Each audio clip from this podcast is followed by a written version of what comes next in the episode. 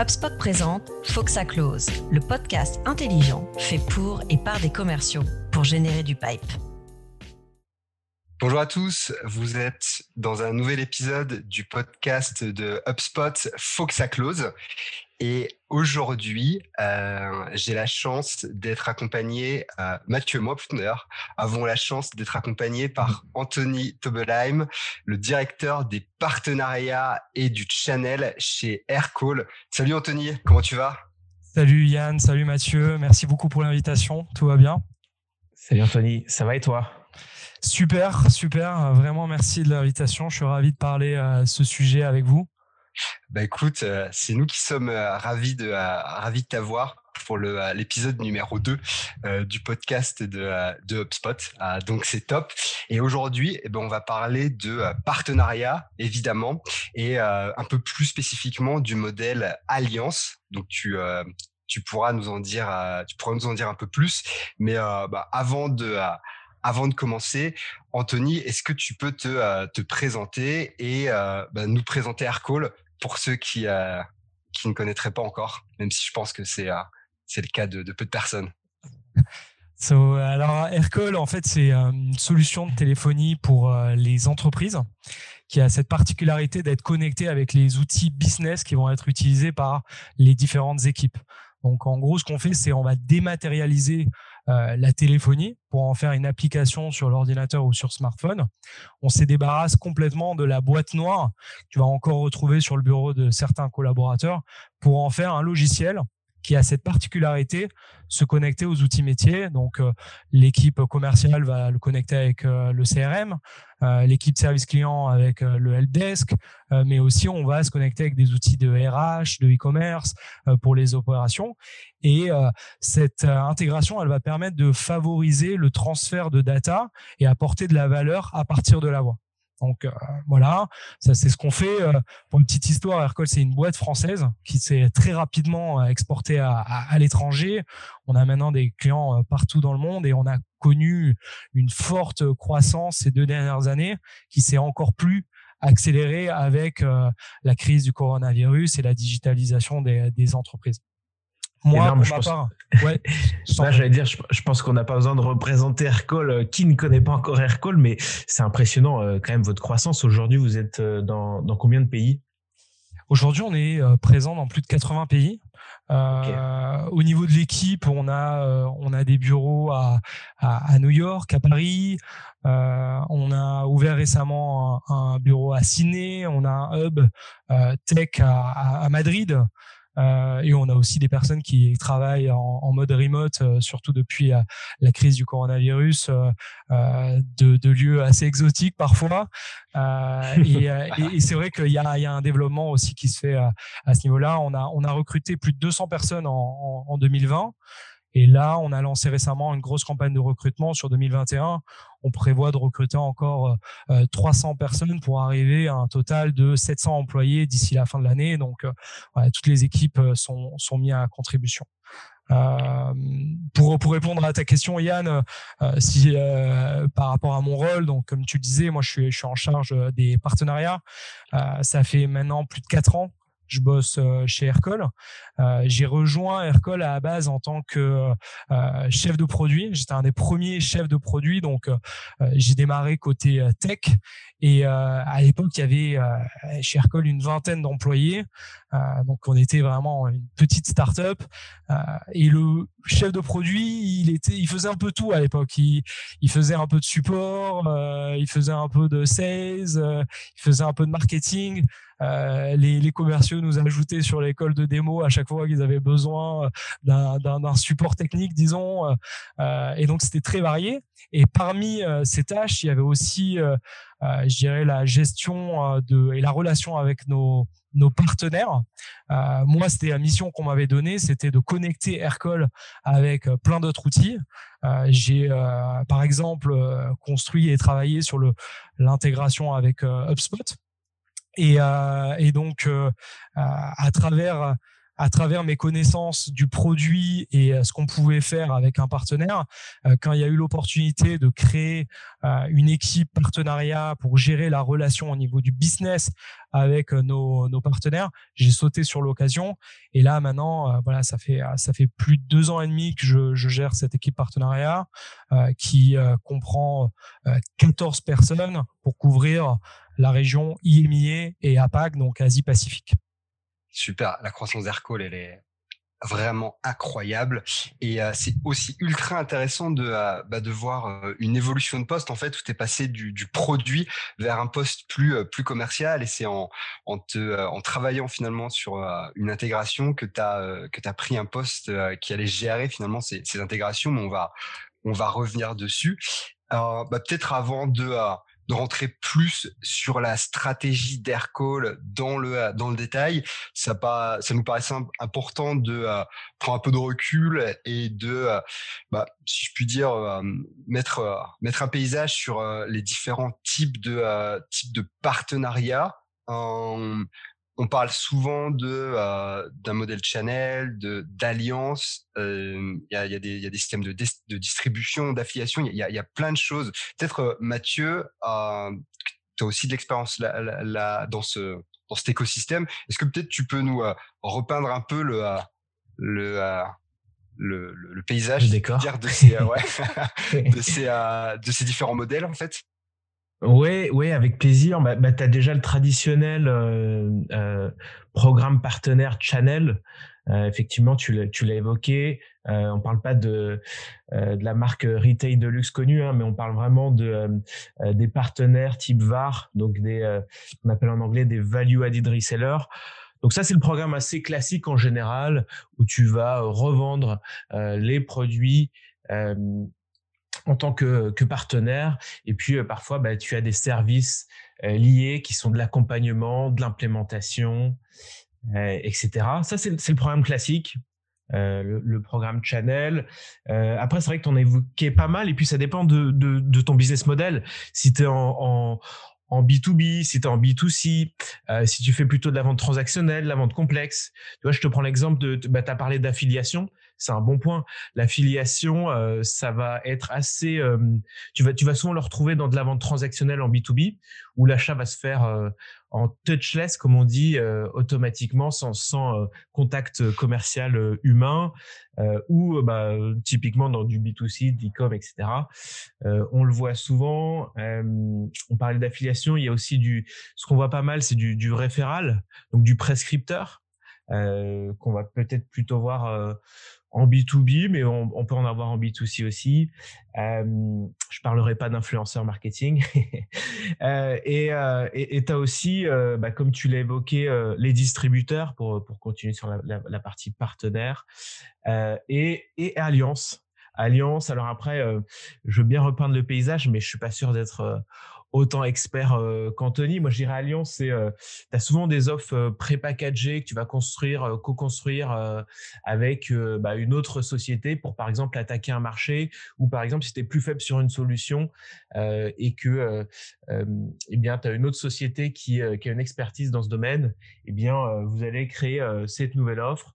Après, Alliance, il y y a plusieurs sous-types de d'alliances entre guillemets qui ont des objectifs euh, bien précis. Je parlais d'ouverture de marché, mais ça peut être euh, attaquer une nouvelle cible, ça peut être euh, générer du revenu additionnel, ça peut être bénéficier de l'expertise ou de la visibilité d'une autre marque pour bah, créer ce, type d'offre.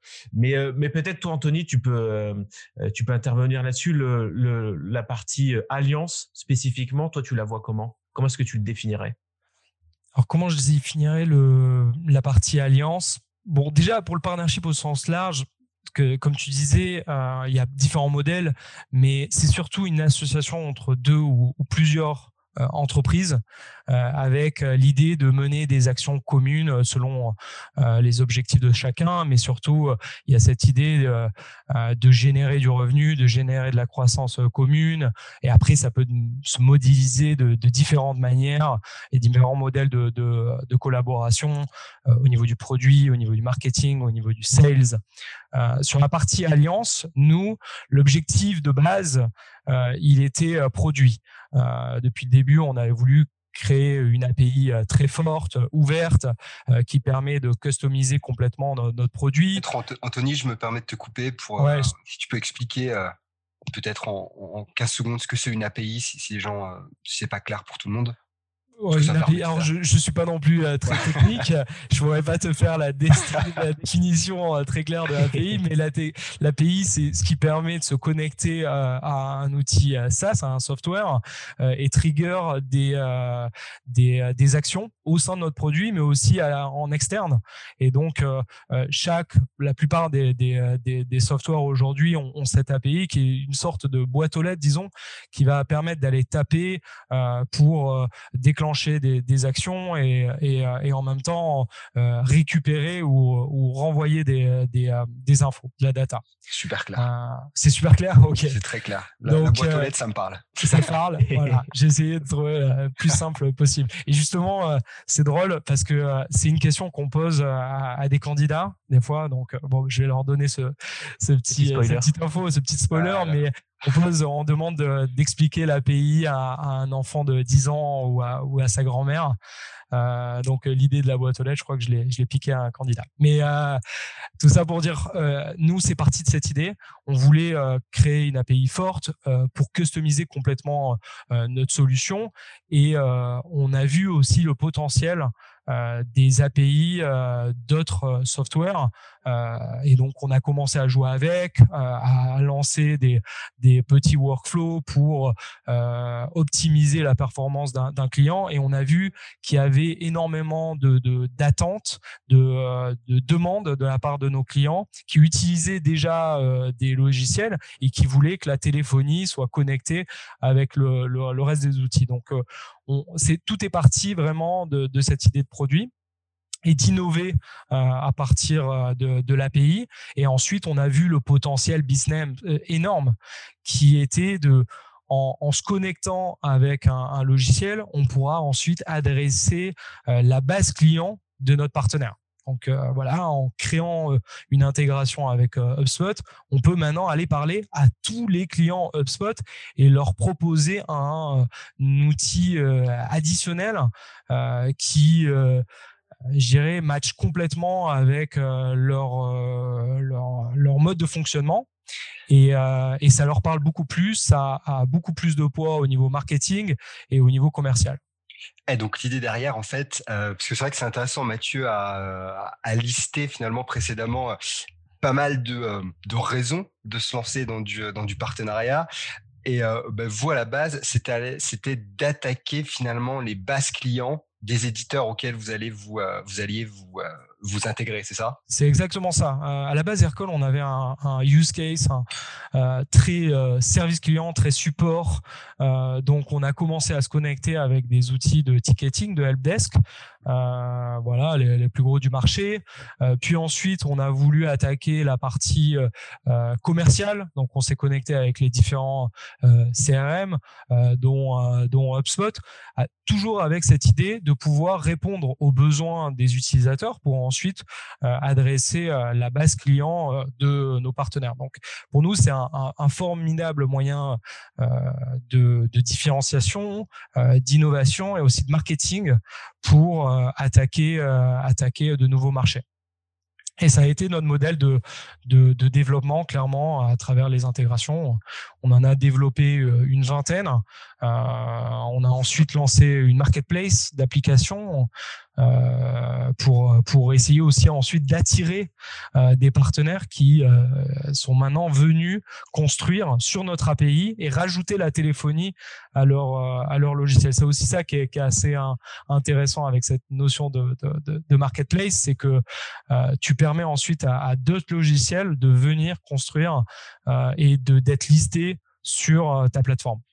en fait, c'est énorme parce que au début, c'est vous qui êtes allé chercher euh, des, euh, ou qui, qui, avait même créé, quand je me, trompe hein, d'ailleurs, mais euh, les, les, passerelles, et maintenant, il y a des, il y a des propres softwares qui, qui vont le faire avec vous. c'est vous qui êtes en train de devenir le gros finalement. Et, ce que je suis quand même, ce qui, m'intrigue finalement, ce qui m'intéresse, c'est, bah, tu, nous as parlé de, bah, enfin, HubSpot, as, des outils de skating leader du marché. Bah, j'imagine que c'est du Zendesk. si je vais sur votre site, il y a aussi Salesforce. Comment vous allez, comment vous pouvez choper les plus gros du marché comme ça et aller faire des, intégrations avec eux Comment vous les démarchez? Enfin, c'est, évidemment impressionnant parce que c'est les plus gros logos qui existent quand vous êtes à l'état startup finalement, comment on s'y prend? Ben, En fait, euh, encore une fois, tout est parti du produit, euh, ces, euh, software dont tu as, listé. Euh, ils ont des API ouvertes et on peut construire justement sur leur plateforme euh, sans même parler euh, à qui que ce soit. Ils ont une structure assez self-service pour les développeurs de, de, construire et apporter de la valeur et enrichir leur outil, développer des applications. Et c'est ce qu'on a fait. Euh, on a euh, vu les documentations API, on a vu ce qui était possible de faire et on, s'est lancé. Euh, ensuite est venue la partie partenariat où on a commencé à, approcher les équipes sales et marketing de nos partenaires, mais c'est venu bien après. au début, c'est parti vraiment de la partie produit et développement. Donc vous avez, euh, vous avez quand même investi au départ euh, euh, proactivement dans le développement de connexion entre ou d'intégration entre entre votre solution et d'autres d'autres acteurs technologiques. Oui, bah, bah, là je pense que c'est une mentalité assez ben, software, startup qu'on voit aujourd'hui, c'est product first. C'est toujours cette notion de d'abord euh, d'abord apporter de la valeur au niveau du produit et ensuite euh, le, business suivra où on pourra vraiment répondre à, un besoin euh, utilisateur. Et donc c'est un peu ce qu'on a fait. On a euh, misé énormément sur sur notre produit, sur euh, justement ces, intégrations et ensuite on a utilisé euh, euh, ça pour euh, démarcher, pour faire du marketing et, nous développer. Je suis vraiment intéressé par la, deuxième partie. le, développement finalement. Donc vous avez l'intégration qui est faite, ça tourne. donc déjà, ça demande de l'investissement de votre part, hein, en temporel, de la bande passante de, de dev. Hum, c'est le plus gros challenge. Hein. Souvent, euh, c'est le plus gros challenge de, euh, bah, je dirais, dédier une partie de ta roadmap, une partie de ton développement euh, à un nouveau projet, à, une nouvelle intégration. C'est souvent la, plus grosse difficulté où vont avoir les, logiciels.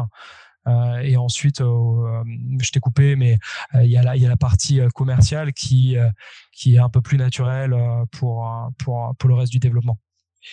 Ben oui, j'imagine, parce qu'en plus, euh, là, on s'éloigne un peu de la, partie commerciale, mais c'est vrai que euh, c'est euh, c'est aussi de cette bande passante qui part. Ça veut dire bah, moins de temps pour lancer des nouvelles fonctionnalités. Quand on est dans un univers toujours plus concurrentiel, c'est vrai que c'est c'est un pari qui est qui est très audacieux. Et bah alors, du coup, toi, tu quittes la partie product product owner, product manager, si, si je dis pas de bêtises et euh, tu lances du coup ce nouveau poste, une création de poste en interne, hein, c'est ça? C'est ça. C'est quoi la première mission que tu fais? Comment tu t'y prends? C'est quoi tes euh, c'est quoi tes objectifs à ce moment-là? Si tu peux nous, présenter un peu l'évolution de ton rôle, en fait, c'est ultra intéressant. Ben, au début, mon rôle, il était exclusivement sur la partie alliance, parce que, comme tu l'as compris, maintenant, ça, ça, devient un corps à notre produit, à notre stratégie. On a beaucoup de demandes. donc, la relation avec les partenaires euh, devient euh, primordial pour nous. Euh, déjà parce que la majorité de nos utilisateurs utilisent une intégration. Aujourd'hui, plus de 85% de nos utilisateurs vont utiliser une intégration, parfois plus, parfois plusieurs. Donc, c'est hyper important. Et quand je me suis lancé sur cette partie-là, bon, déjà, avait pas forcément de formation de partenariat ou commercial. Et moi, c'était vraiment une envie aussi de partir côté business.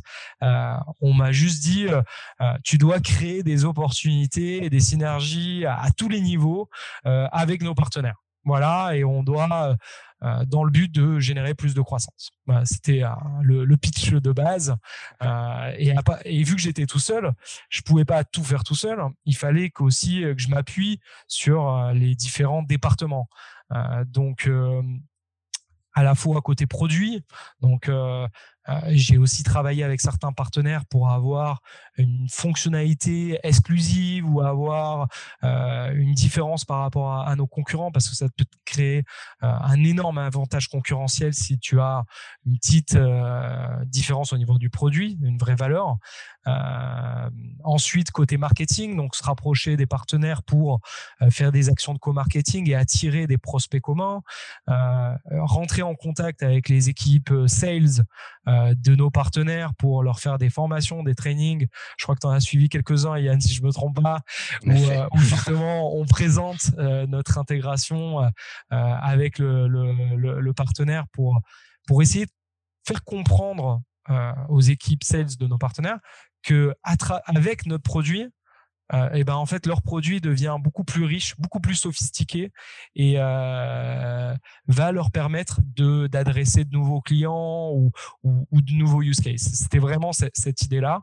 Et enfin la partie CSM, euh, donc Customer Success pour la gestion de nos clients en commun, faire, faire ensemble qu'il y ait vraiment une fluidité d'information. donc voilà, j'ai dû c'était assez transverse et en même temps, je me suis énormément appuyé euh, des différentes euh, équipes. Hyper intéressant. Et, donc, euh, ça avait l'air ultra complet.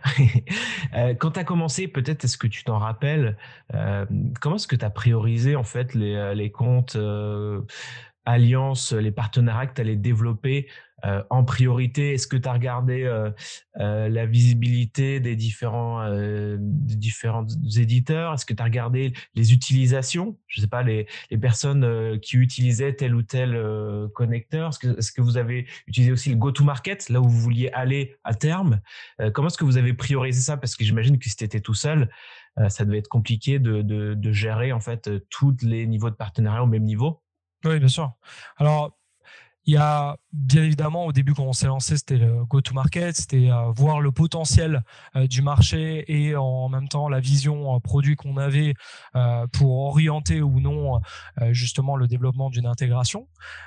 et ensuite sur je la priorisation des, partenaires et de mon temps, c'était bien évidemment assez façon assez simple le, revenu en fonction du revenu qui était généré du pipe je passais plus de temps ou du moins on a vu euh, certains partenaires commencer à devenir stratégiques euh, à générer une plus grosse partie euh, de nos de nos de notre revenu mais en même temps de l'usage euh, de notre produit. Donc euh, voilà. Naturellement aussi tu t'orientes un peu là-dessus et tu priorises ton temps par rapport aux partenaires qui ont qui ont du poids au niveau de ta croissance.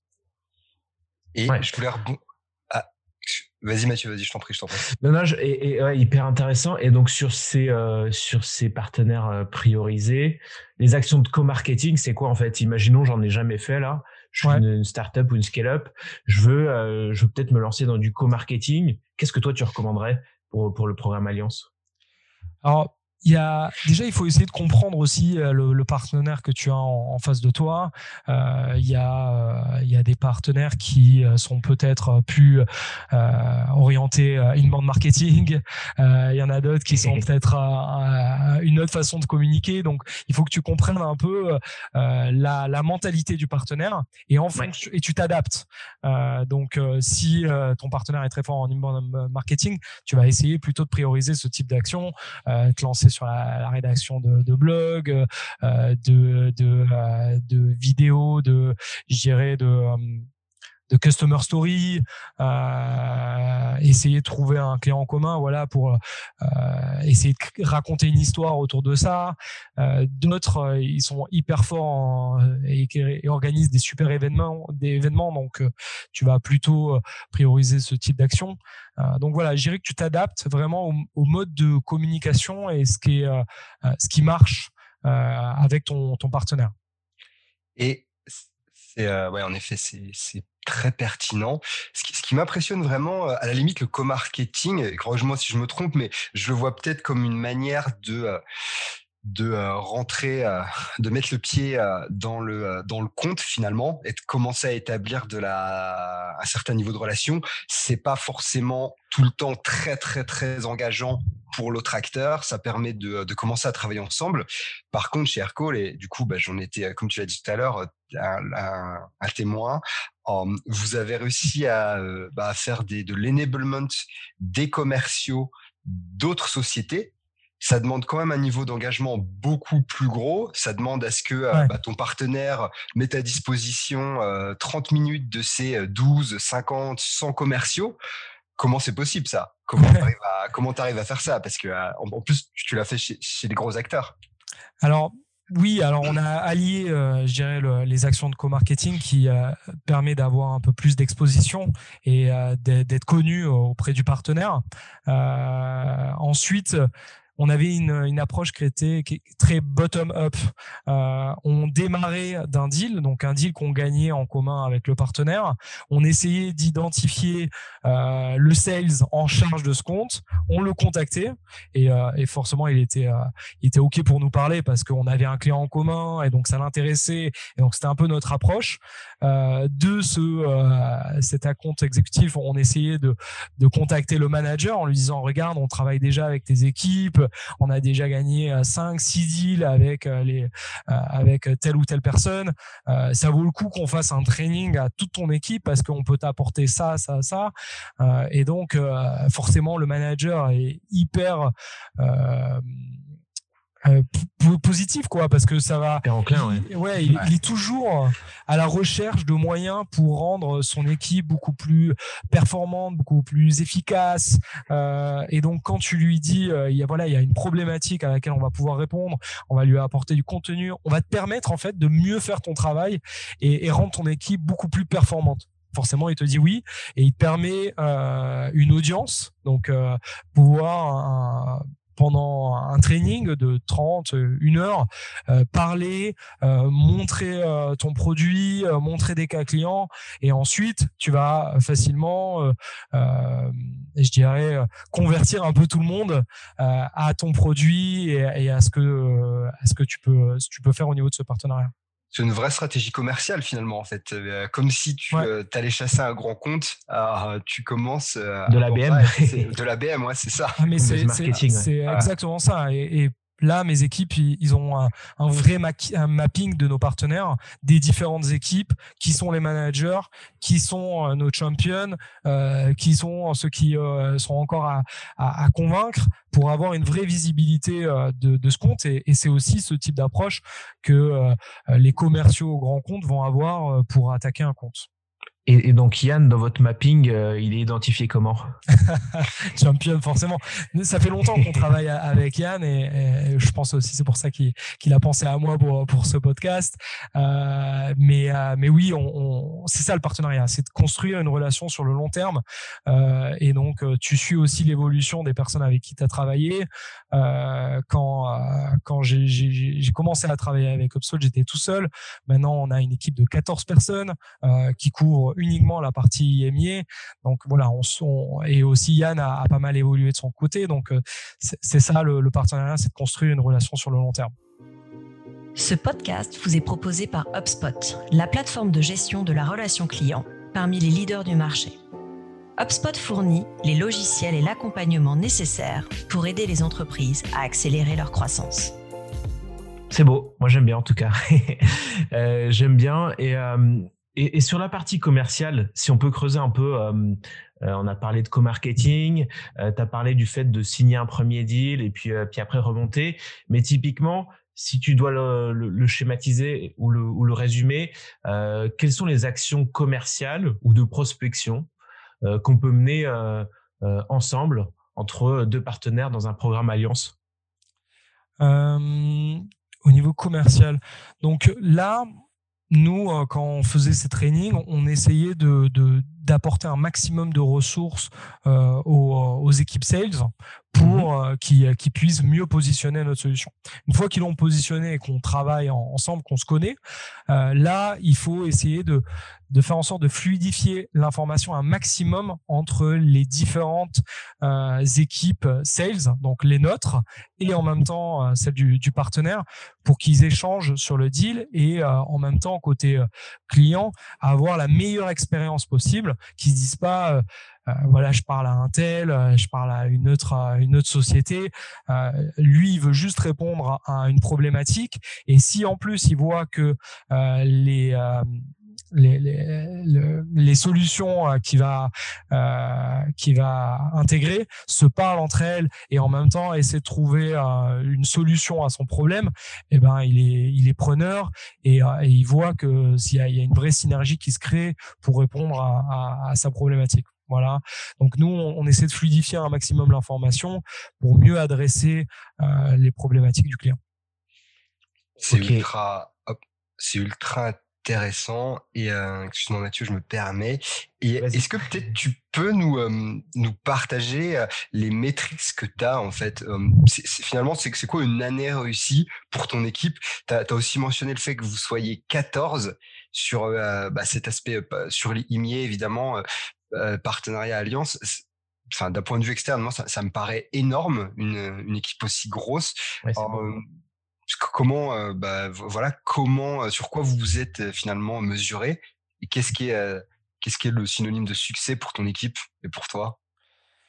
Ben, clairement, nous, c'est le, ça va être le, revenu hein, généré à travers nos, partenaires Alliance. Donc, on, va monitorer plusieurs métriques. La première, ça va être, je dirais, la, croissance commune, donc le revenu euh, des, euh, des clients qui vont utiliser l'intégration avec tel ou tel outil. Donc, euh, on va regarder le revenu de tous nos clients qui vont utiliser HubSpot, par exemple, et on va voir l'évolution, on va voir si cette part augmente.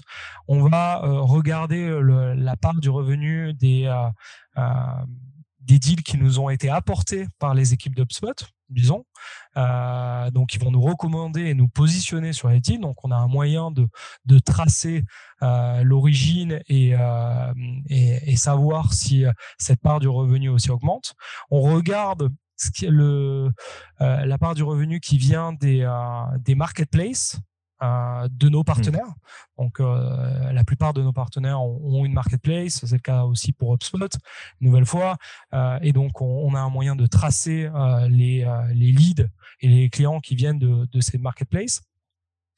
Et enfin, on essaie aussi de, de à côté côté sales, chasser des, des clients autour d'une intégration donc euh, attaquer la, base client comme on en parlait euh, tout à l'heure et voir mmh. aussi euh, si cette stratégie outbound va performer en ciblant une base client précise. Ouais. Et, donc vous avez véritablement en fait un, programme d'attribution, marketing, vente indirecte, alliance. c'est top, c'est bien établi. Euh, vous utilisez euh, des outils en particulier pour euh, pour pour traquer tout ça en fait, pour gérer cette relation alliance et puis bah gérer tout, enfin traquer toutes les métriques, tous les indicateurs, suivre tous les indicateurs que que tu viens de mentionner? Alors là, honnêtement, pas spécialement sur la partie alliance. On va utiliser bien évidemment le, notre CRM, qui est le moyen de transférer des informations à notre équipe sales. Et donc c'est le source of truth. Euh, c'est vraiment euh, l'outil euh, où on va centraliser l'ensemble des informations.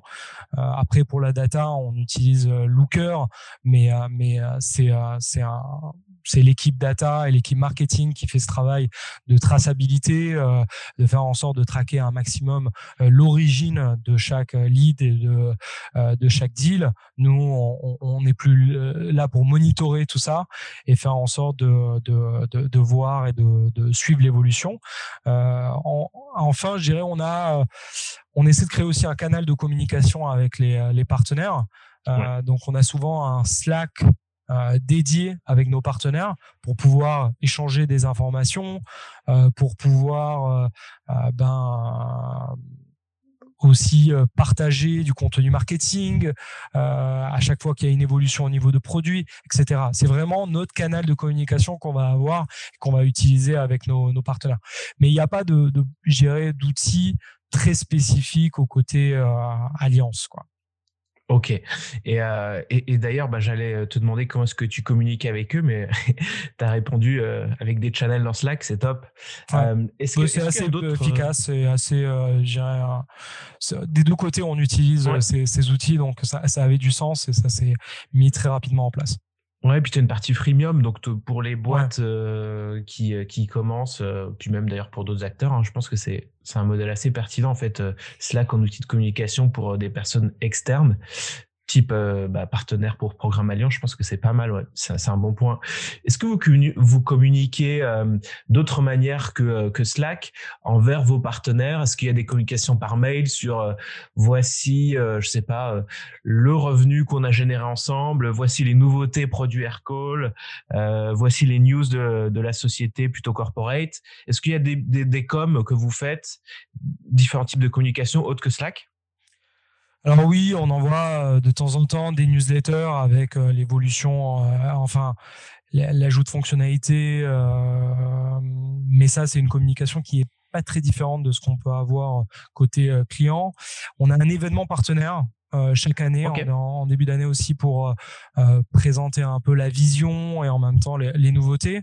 Et ensuite, la communication, on essaie un maximum de l'avoir d'être plus granulaire euh, et euh, proche de chaque compte exécutif, de chaque équipe avec qui on, va travailler pour échanger des informations au niveau des deals, quelque chose de beaucoup plus concret qui va servir la personne, notre interlocuteur, notre partenaire sur, sur l'évolution et en même temps son day-to-day. day to day c'est vrai que l'événement, c'est pas mal. Euh, nous, on a un événement qui s'appelle Inbound, euh, qu'on réalise tous les ans, qui est un peu notre notre journée HubSpot.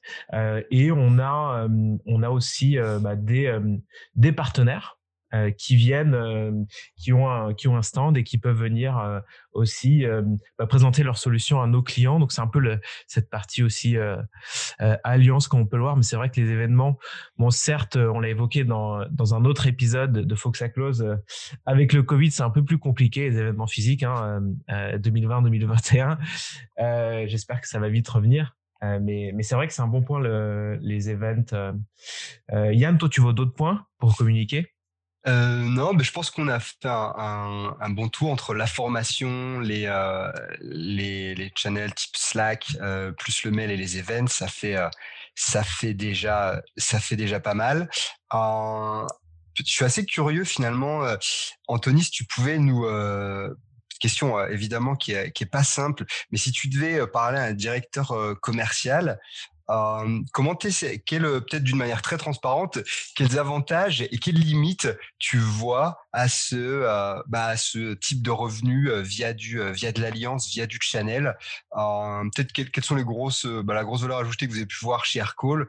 Et au contraire, qu'est-ce qui, bah, qu'est-ce qui vous bloque, qu'est-ce qui toi t'embête encore un peu la vie au quotidien? Ben, en vrai, euh, on n'a pas trop eu à convaincre euh, nos directeurs euh, commerciaux de, de, de, la pertinence de, de, cette stratégie. Quand ils ont vu le, la, la, génération de, pipe, de lead qu'on arrivait à créer à partir de cette relation et en même temps de l'impact que ça peut avoir sur leur conversion, sur leur closing, tout de suite ils ont été demandeurs. Ils participent énormément. ils sont souvent engagés euh, dans les, euh, les, les, actions de co-marketing qu'on va faire, dans euh, les trainings qu'on va faire auprès de nos partenaires, parce qu'ils ont vu euh, l'impact que ça pouvait avoir au niveau business, au niveau de création de revenus. Aujourd'hui, nous, au niveau alliance, on va générer à peu près 30 euh, à voire 40% euh, du nouveau business d'Aircall. Donc c'est assez important. Et, donc clairement, c'est un, un, canal d'acquisition qui est qui est stratégique pour nous aujourd'hui. Donc tu représentes 40% du du net new chez Aircall. Félicitations, c'est pas mal. c'est pas mal. Après, euh, euh, je te parle au global. Moi, sur la, sur la partie, c'est un, un, canal d'acquisition de, qui est beaucoup plus développé aux, États-Unis.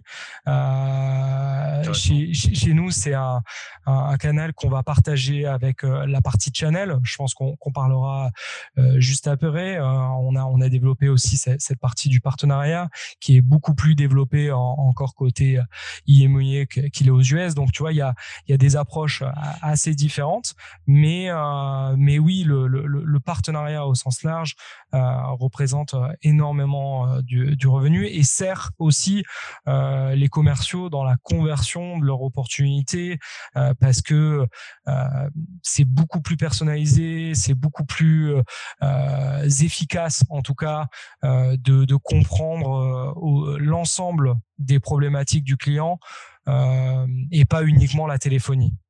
Hmm. C'est vrai que pour, pour, la petite histoire, euh, nous, on se retrouve de temps en temps à, à faire des démos euh, ensemble hmm. pour que le client puisse avoir vraiment une, bah, la, la, vue complète euh, de, de son futur système d'information, le futur tech stack qui inclut téléphonie plus ça. plus le packagé quoi.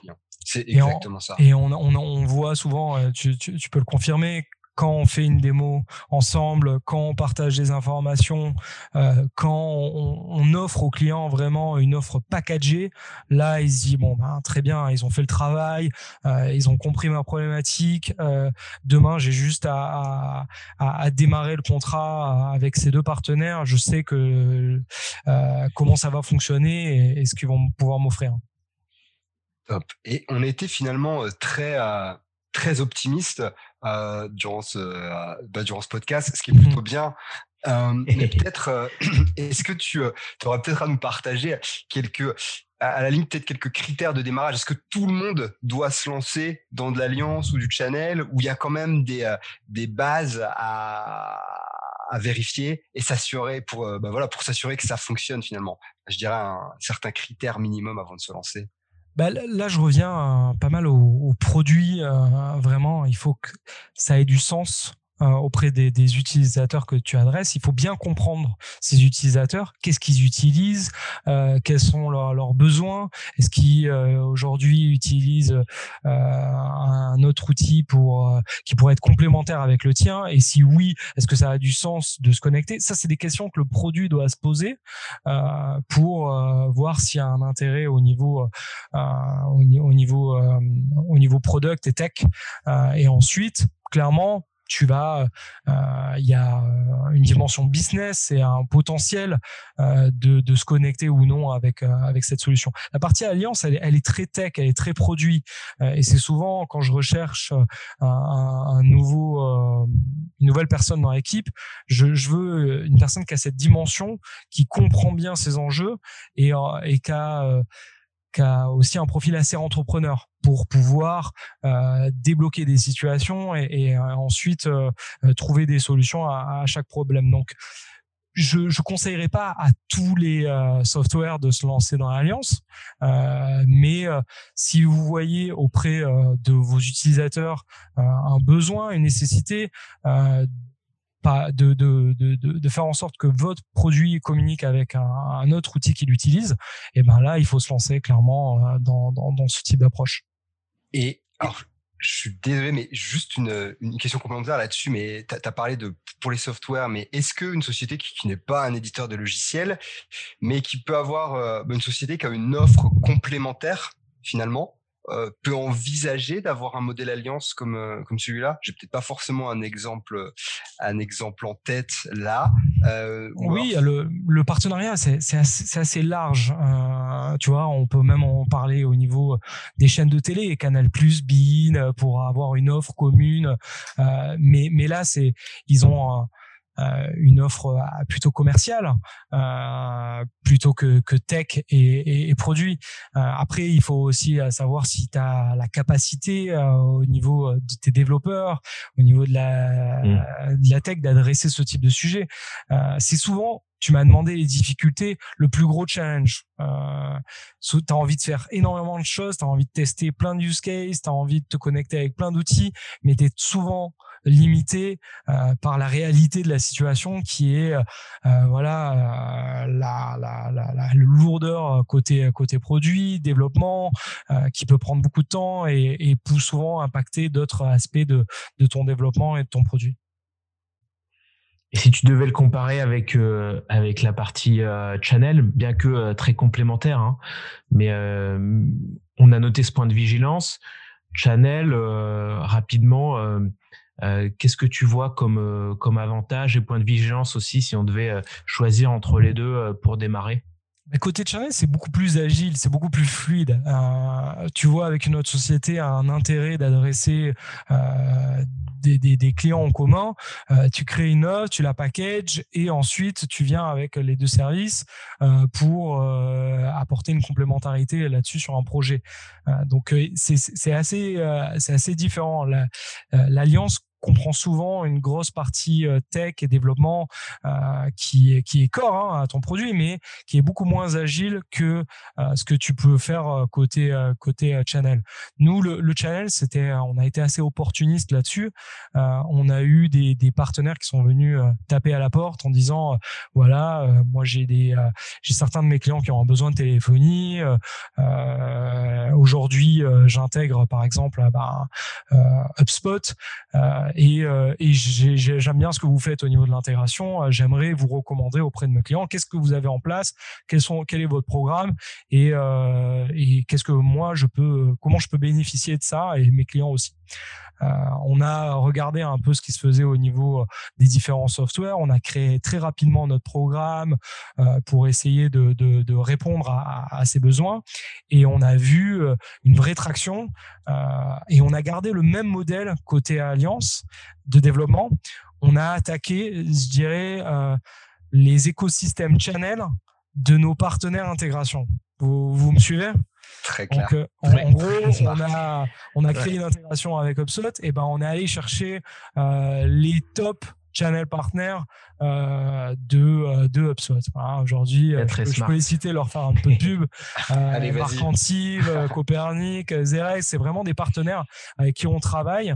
Et pour nous, c'était important. Et ça crée une vraie euh, je dirais, complémentarité euh, et ça nous permet aussi d'adresser encore plus la base client de nos partenaires d'intégration. Donc tout ça se suit et tout ça a du sens, euh, je dirais, au niveau de notre stratégie. Mathieu, peut-être une dernière question pour, pour conclure. Ouais, moi je suis curieux, Anthony. L'Alliance, tu le vois comment dans 10 ans? L'Alliance, je le vois comment dans 10 ans? Alors, nous, euh, bien évidemment, euh, notre objectif, c'est euh, de créer une vraie plateforme et devenir, maintenant qu'on prend un peu plus de poids, l'outil de référence pour la téléphonie euh, où les solutions vont venir se connecter à nous. Donc, on, veut créer une sorte de plateforme, une grosse marketplace où les personnes vont innover, inventer de nouveaux use cases. Euh, et aujourd'hui, on a 50% des, intégrations qu'on a sur la marketplace qui, ont été développées par des partenaires, mais on, en veut des milliers. On en veut vraiment euh, des, plein de nouveaux use cases et peut-être il y aura des, des, idées, des solutions auxquelles on n'aura même pas pensé nous de notre côté, mais qui seront apportés par, par, nos partenaires. Euh, le futur de l'alliance, je, te parle vraiment pour nous. Je le vois euh, pour avec beaucoup d'innovation, beaucoup de de,